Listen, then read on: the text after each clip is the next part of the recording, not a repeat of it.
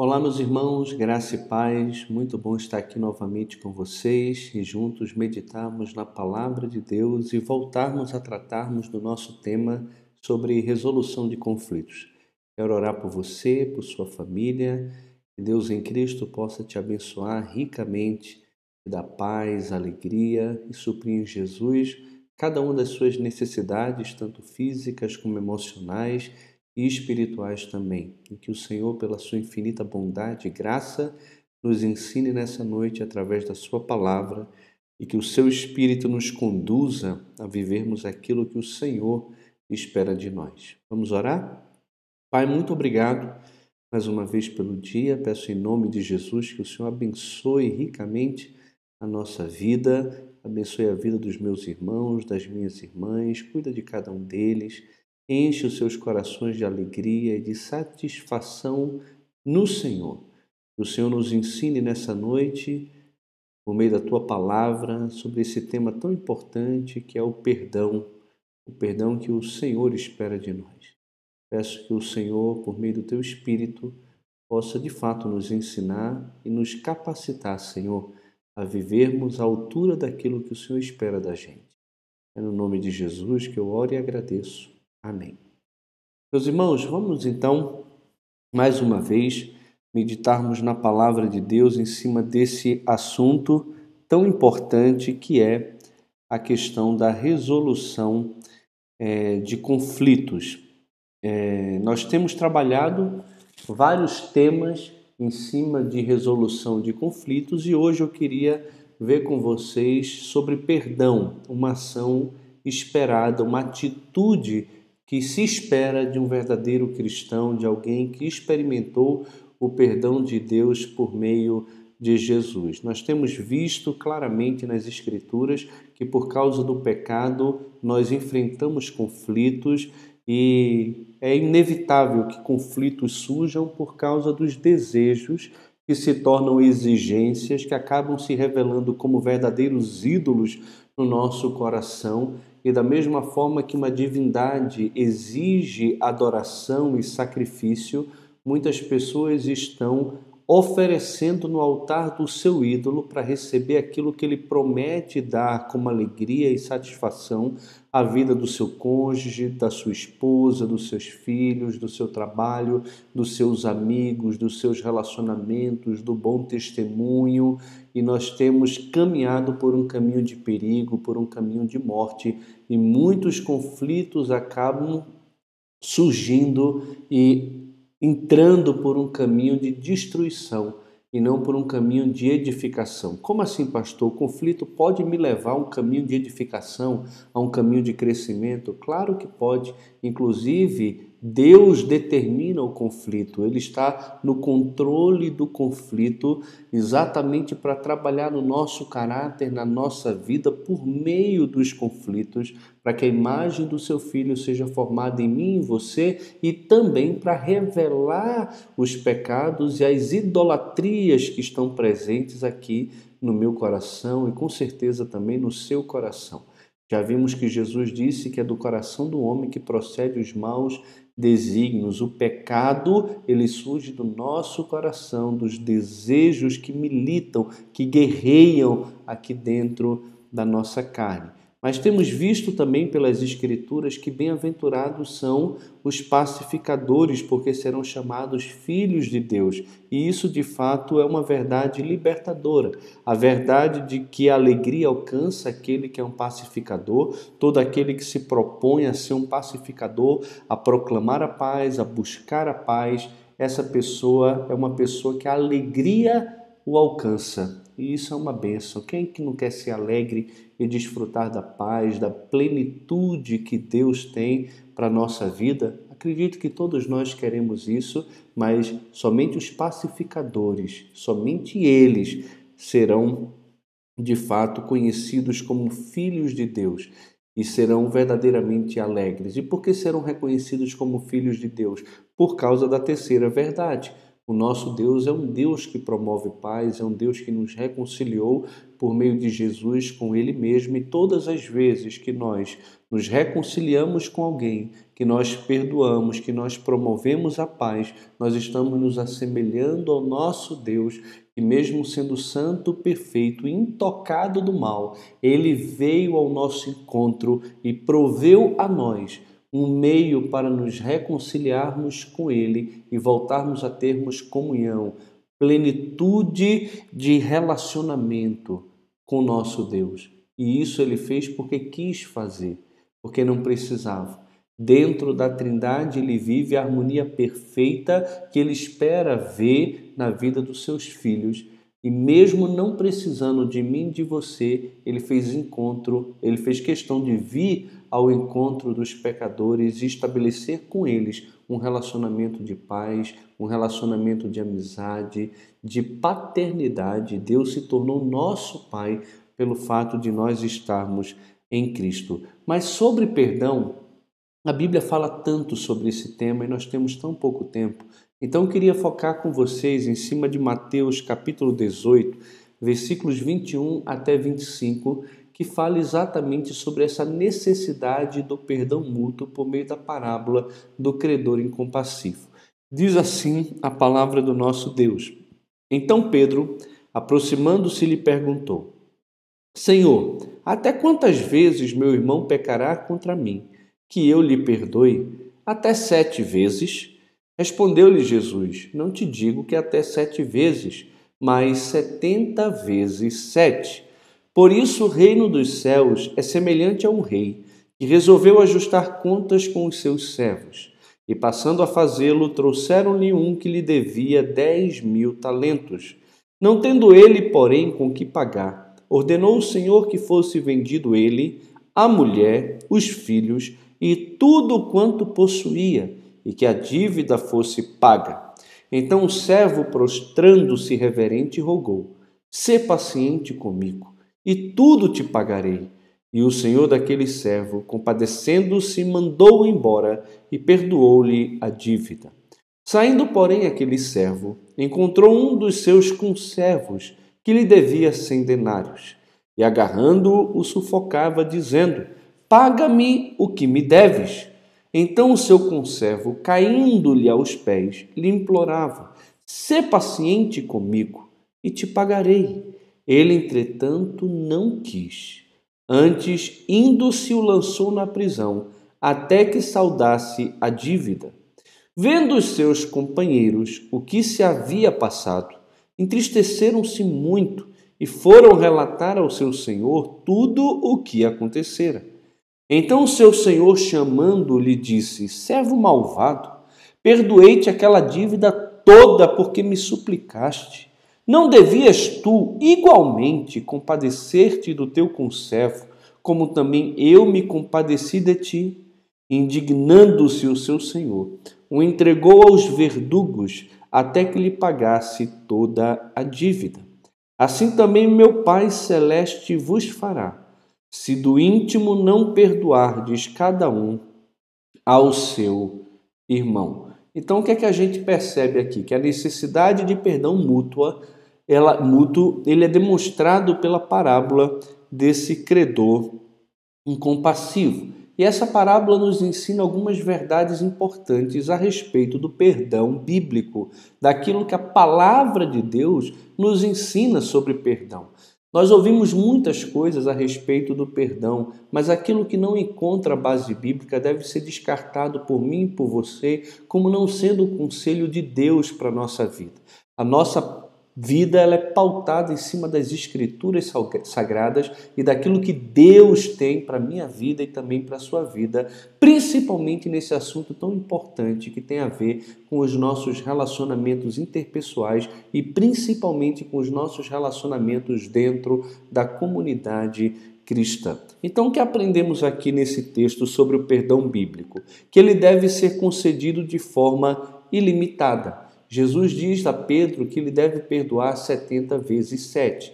Nós precisamos relembrar que no versículo 15 de Mateus, capítulo 18, a gente vê como se deve tratar um irmão culpado. Se o teu irmão pecar contra ti, vai arguí-lo entre ti e ele só, e repreende-o. Se ele te ouvir, ganhaste o teu irmão. E aí Jesus vai ensinando os seus discípulos a tratar com um irmão que pecou, que o ofendeu, né? mostrando até mesmo a necessidade de ter termos mediadores, conciliadores cristãos que também possam ir conosco numa segunda ocasião, caso a primeira ocasião em que o confronto pessoal é necessário e útil para o nosso crescimento e crescimento também do nosso irmão, é necessário às vezes a intermediação de outros irmãos e até mesmo da igreja em última instância. Então, depois que Jesus fala sobre essa necessidade de irmos e resolvermos os nossos problemas com os irmãos que pecaram contra nós, Pedro faz uma pergunta: Senhor, mas quantas vezes eu devo perdoar o meu irmão quando ele pecar contra mim? Até sete vezes? Pedro aqui, meus irmãos, ele está querendo se mostrar muito magnânimo, muito misericordioso, muito, é, muito perdoador, gracioso demais. Né? Os rabis, citando vários textos de Amós, eles ensinavam que uma vez que Deus perdoou os seus inimigos e os inimigos de Israel apenas três vezes, era muito presunçoso e desnecessário perdoar qualquer pessoa mais do que três vezes. Então, Pedro, querendo se colocar numa posição mais elevada que os rabis, ele pergunta a Jesus até sete vezes. E Jesus chega para ele dá um balde de água fria nele e diz: Não, Pedro, não sete vezes, mas setenta vezes sete. Isso aqui, meus irmãos, é você deve perdoar de forma ilimitada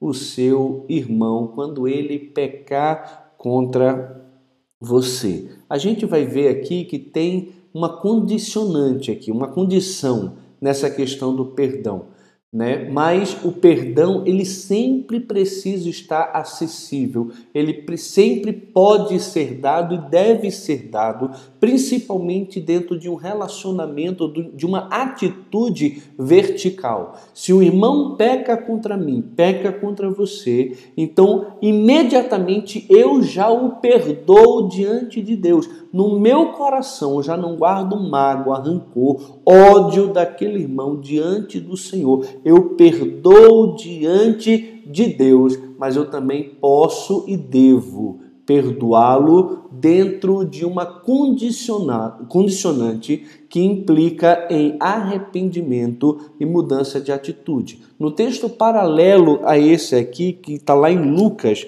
capítulo 17, versículo 3 e 4, a gente vê é, essa outra dimensão do perdão, que é essa dimensão horizontal. Olha o que o texto diz: Acautelai-vos, disse Jesus, se o teu irmão pecar contra ti, repreende-o. Se ele se arrepender, perdoa-lhe.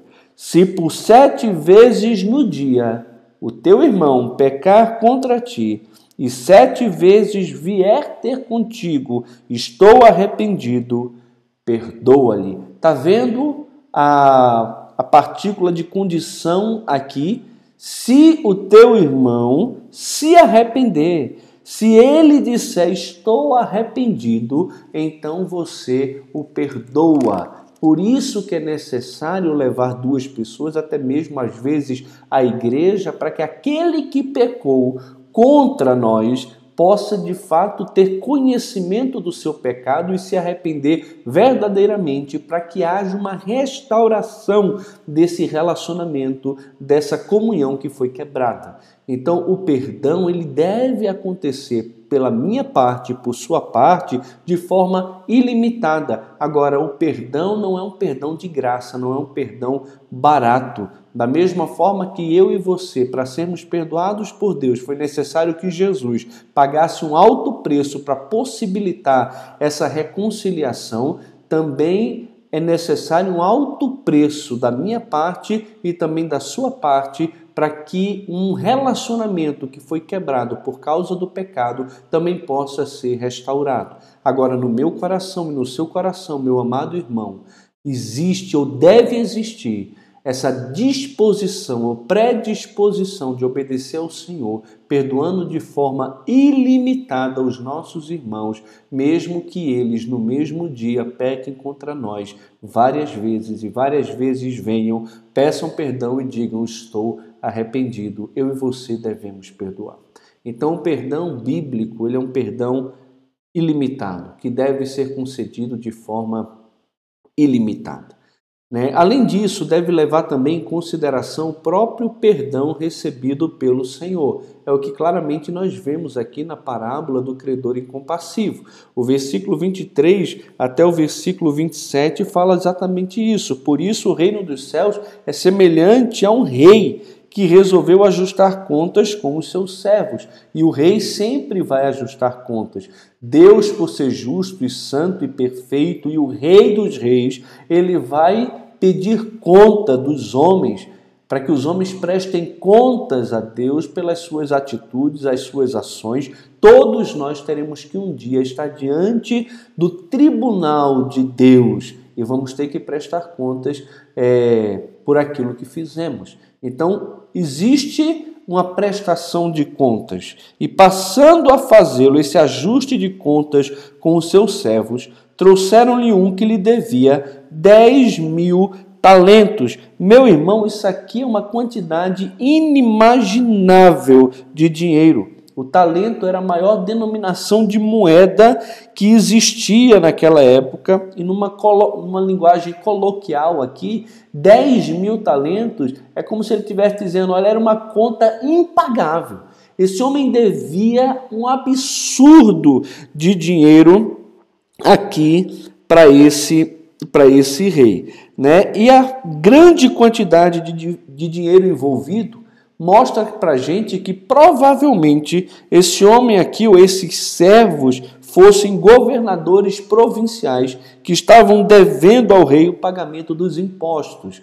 Então, esse homem aqui devia uma quantia enorme, impagável. E aí o Senhor chama ele e, não tendo ele, porém, com que pagar, ordenou o Senhor que fosse vendido ele, a mulher, os filhos e tudo quanto possuía, e que a dívida fosse paga. Então o servo, prostrando-se reverente, rogou: Sê paciente comigo, e tudo te pagarei. E o senhor daquele servo, compadecendo-se, mandou-o embora e perdoou-lhe a dívida.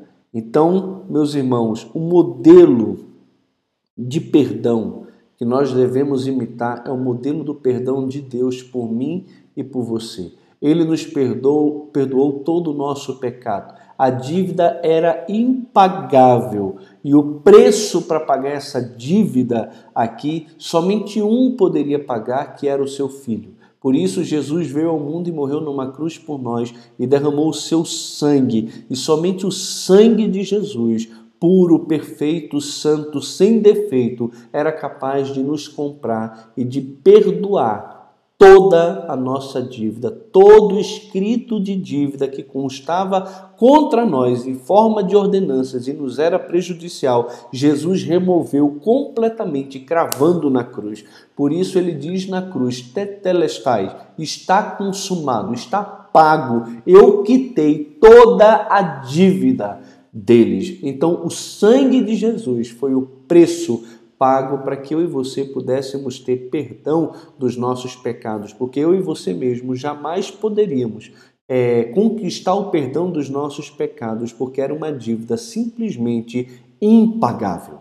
Eu e você mereceríamos o inferno, a justa condenação por causa das nossas obras malignas, por causa da vida que nós vivemos, que é totalmente contrária à vontade de Deus. Por isso a Bíblia fala que todos pecaram e não atingiram o padrão da glória de Deus. Então, o modelo de perdão que eu e você precisamos ter em mente, devemos imitar, é o perdão de Deus que, te, que, que foi concedido a mim e também a você que crê.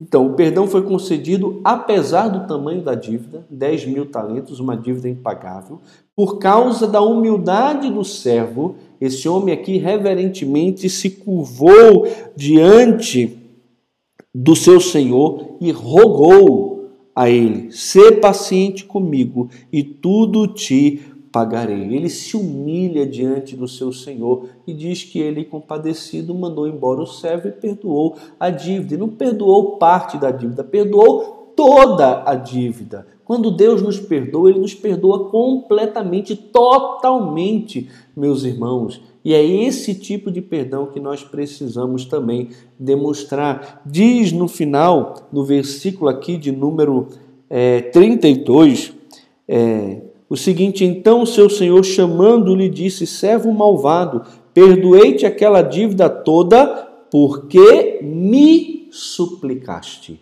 Ele não perdoa de forma aleatória.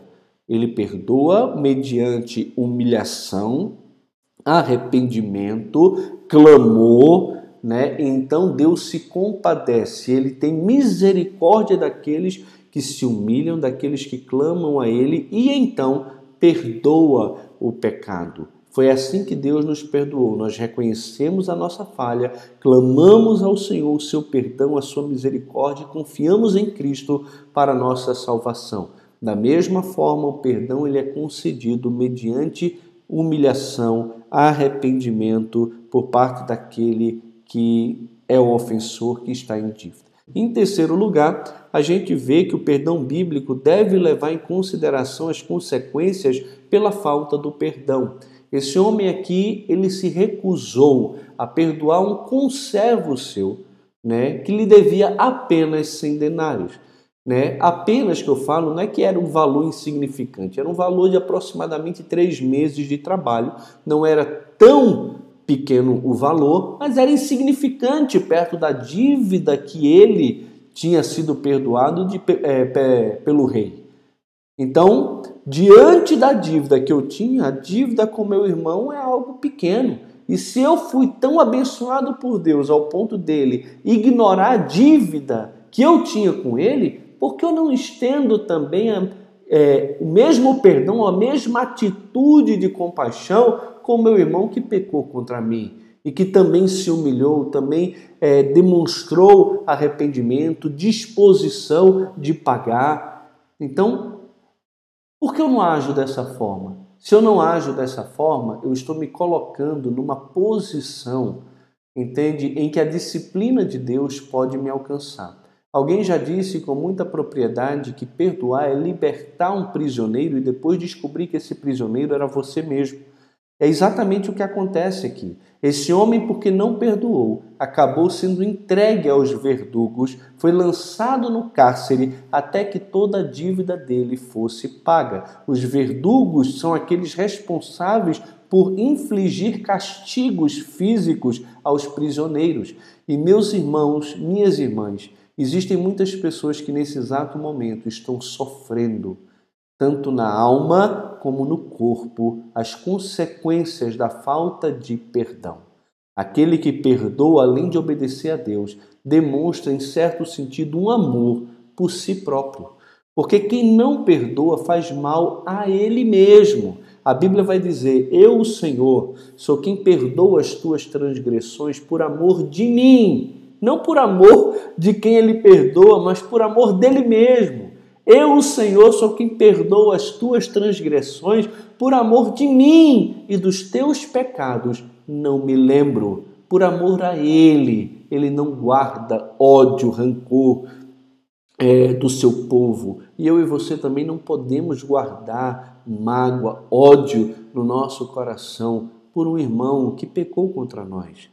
Precisamos ter a mesma predisposição que o Senhor teve conosco de perdoar quando há reconhecimento de pecado e arrependimento verdadeiro, para que essa comunhão possa ser restabelecida. Agora, porque ele não perdoou, ele foi lançado no cárcere, foi entregue aos verdugos, ele foi entregue para disciplina, para sofrimento, até que toda a dívida fosse paga. Ou seja, não é um sofrimento contínuo, é um sofrimento temporário, é até que a dívida fosse paga. Mas, pastor, a dívida era impagável. Esse homem não tinha condições de pagar a dívida que ele foi perdoado, então ele jamais sairia dali. A ideia não é essa. A ideia é que a moeda para pagar a saída dele desse sofrimento era exatamente estendendo o perdão que ele havia recebido. O Senhor dele sabe claramente que nem ele, nem a esposa e nem ninguém teria condições de pagar aquela dívida que era impagável. O que o Senhor está querendo é que esse servo aprenda uma lição por meio do sofrimento e então possa entender o perdão de Deus e passar também a perdoar o seu próximo, o seu irmão, nesse caso aqui, o seu conservo. Então, o perdão é a chave que Deus nos dá para que nós possamos sair do cárcere que nós mesmos nos metemos e pararmos de sofrer e desfrutarmos da liberdade que Deus pagou para que nós tivéssemos. Jesus pagou o preço da nossa liberdade por meio do seu sacrifício. Ele não quer que a gente viva escravizado e sofrendo porque retemos o perdão contra o nosso irmão.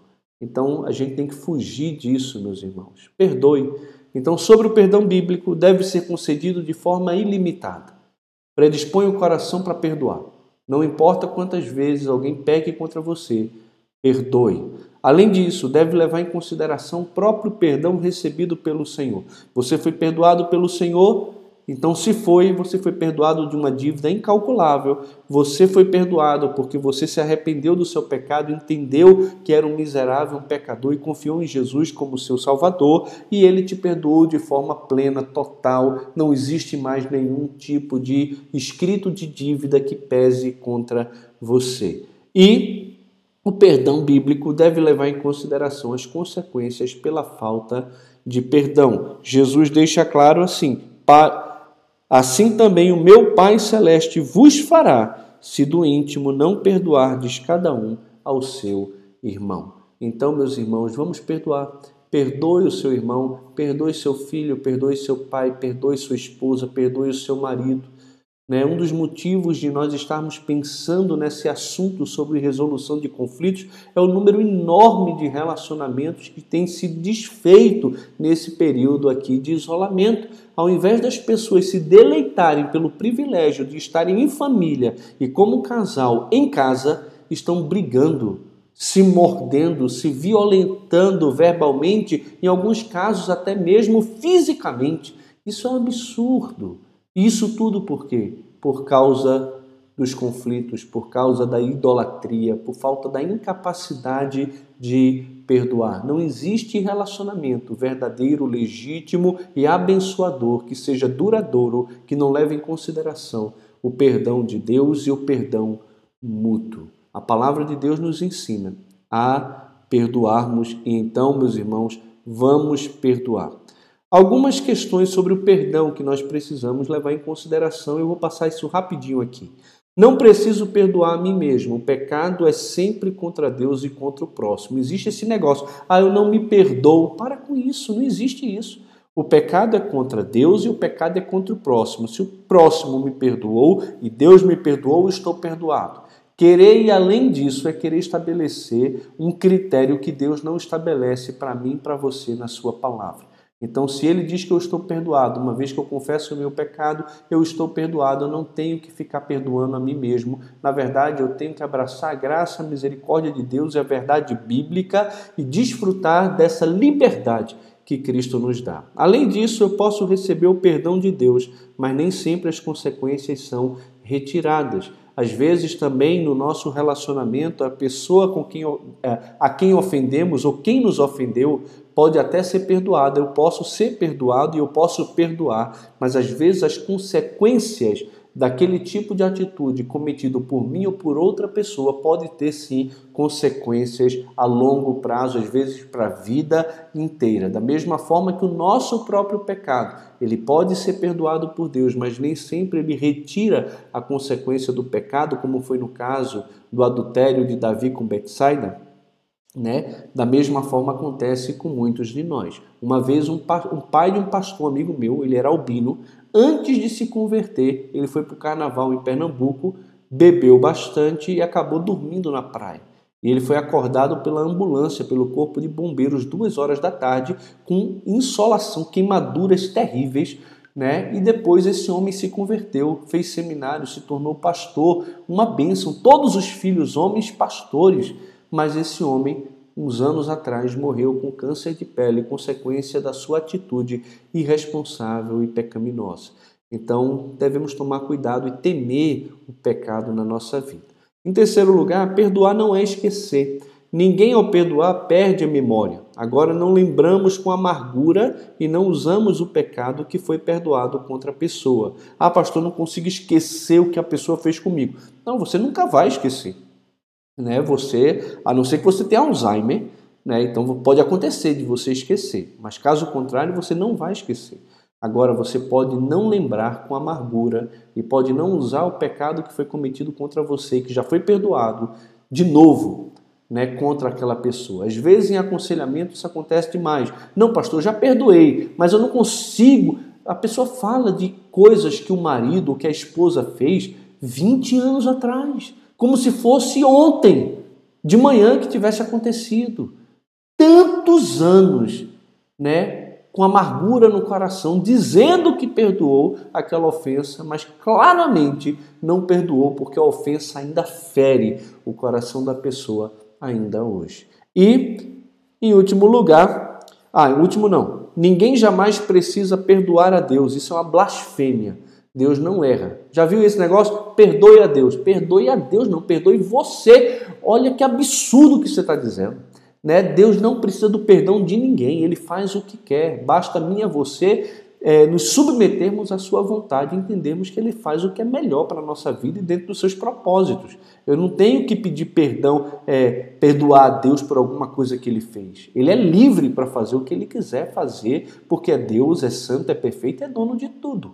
Né? Então isso aqui é um pecado, uma blasfêmia, muitas vezes ensinada aí. E outra coisa é que perdão é uma atitude, meus irmãos, e não um sentimento. Obediência é muito diferente de hipocrisia. Quando Jesus está dizendo aqui que assim também o meu Pai Celeste vos fará, se do íntimo não perdoar cada um ao seu irmão, ele não está querendo dizer o seguinte: espere sentir alguma coisa para que você possa perdoar. O perdão é um mandamento de Deus. Assim como Deus em Cristo vos perdoou, assim também perdoai vós. Né? É um mandamento. Eu e você precisamos obedecer. Ninguém perdoa, ninguém, 70 vezes 7, porque sente vontade de fazer. Nós fazemos isso em obediência ao nosso Senhor, entendendo que Ele é poderoso, inclusive, para tratar o meu coração, mudando o meu sentimento. Mas tendo sentimento ou não, tendo desejo ou não, eu faço por obediência a Cristo para a glória dele. Então, quando alguém falar para você, ah, não vou ser hipócrita, é porque eu não tenho vontade de perdoar, você fala, não é questão de hipocrisia, é questão de obediência. Né? Não, não, não tem isso. Não importa o que eu quero ou o que eu não quero. Tem muitas coisas, meus irmãos, que eu não quero fazer. E mesmo assim eu faço. Não é por uma questão de hipocrisia, é questão de obediência. É aquilo que o Senhor me manda fazer, eu tenho que fazer querendo ou não, porque é o melhor para mim e é aquilo que vai honrar o nome dele. Agora, o melhor, com certeza, é quando a minha atitude ela vem acompanhada de uma intenção, de uma motivação correta no meu coração, de um desejo puro de agradar a Deus. Então, quando você perdoar, mesmo que você não sinta o desejo de perdoar por causa da pessoa, perdoe por causa da graça que lhe alcançou. E perdoe também por causa da graça que você deve estender a outra pessoa como manifestação da presença da graça de Deus na sua própria vida. Tá bom? Então, é isso aqui, lembrando da oração de Davi, que deve ser a nossa oração. Sonda-me, ó Deus, conhece o meu coração, prova-me, conhece os meus pensamentos. Vê se há em mim algum caminho mau e guia-me pelo caminho eterno. Que essa seja a nossa oração. Senhor, me guia pelo caminho eterno. Me guia na tua vontade. Me guia ao ponto de eu seja, que eu seja capaz de perdoar o meu irmão quando ele peca contra mim. Vamos crescer? Quantas vezes você já perdoou seu irmão que pecou contra você? Você acha que já foi demais? Ah, já perdoei tanto. Quanto é tanto para você? Né? 70 vezes 7? Né? De forma ilimitada? Você tem fugido dessa pessoa? Cuidado, cuidado com o seu coração. Você já experimentou o perdão de Deus? Como você demonstra que de fato valoriza e entende o perdão de Deus? A melhor forma é perdoando, meus irmãos, aqueles que nos ofendem. Você tem retido o perdão? Como você sabe que isso, você sabe que isso se voltará contra você? Você já consegue sentir os ferros dos verdugos ferindo a sua carne? Você tem sofrido na sua alma e às vezes no seu físico, porque está guardando uma amargura, um ódio contra alguém no seu próprio coração? Não faça isso. Perdoe. Decida obedecer a Deus para a glória dele e para o seu próprio bem. E Deus em Cristo nos abençoe, meus irmãos, para sua honra, glória e louvor. Como está o seu casamento? Como está o seu relacionamento com o seu esposo, com a sua esposa? Vocês estão brigando demais? Existe algo que tem que perdoar, vocês têm que sentar, têm que tratar, conversar. Precisa de perdão aí. Já tentou sozinho, não conseguiu, já procurou ajuda de crentes piedosos que possam te ajudar. Se já e não resolveu, já procurou a igreja, para que a igreja possa entrar nesse processo buscando uma restauração desse relacionamento. Nós não podemos brincar com aquilo que é santo, com aquilo que Deus espera de nós. A comunhão da igreja é algo que Deus deseja. Ele morreu para fazer com que isso pudesse acontecer. E nós não podemos negligenciar a nossa comunhão e a responsabilidade que temos de demonstrar o amor que temos pelo Senhor e o reconhecimento do valor do perdão recebido, perdoando também aqueles que nos ofendem. Que Deus nos abençoe. Um grande abraço. Quero realmente de coração agradecer a todos vocês aí que nos acompanham. É realmente muito bom é, estar com, com os irmãos. Sempre irmão Adão, Helenice, irmã Eva que coisa boa. Douglas, Deus te abençoe. Muito bom te ver por aqui também. Pastor Jussa, Beta, Vilma, coisa boa. Gilda, Diego. Diegão, que coisa legal te ver. Muito bom. Edi, Pastor Jussa, irmão Cláudio. Muito bom estar com vocês. Que Deus em Cristo abençoe. Para aqueles que quiserem, parece que as Mulheres em Ação Nacional está tendo um retiro né? Eu não sei qual é o link, não sei onde você pode encontrar também, mas está tendo várias palestras aí com pessoas muito queridas, mulheres de Deus, que tenho certeza que pode abençoar muito a sua vida, minha irmã. Lembrando também que amanhã nós temos o clube de leitura, vamos começar a conversar sobre o livro do John Piper, é, Plena Satisfação em Deus. É um livro pequeno, acho que em duas semanas a gente termina ele e já começa um outro. Você é muito bem-vindo, muito bem-vinda também na nossa sala de conversa, de oração sobre esse tema tão fantástico que é a plena satisfação que temos que ter na pessoa do nosso Deus. Um grande abraço. Fiquem na paz, meus irmãos.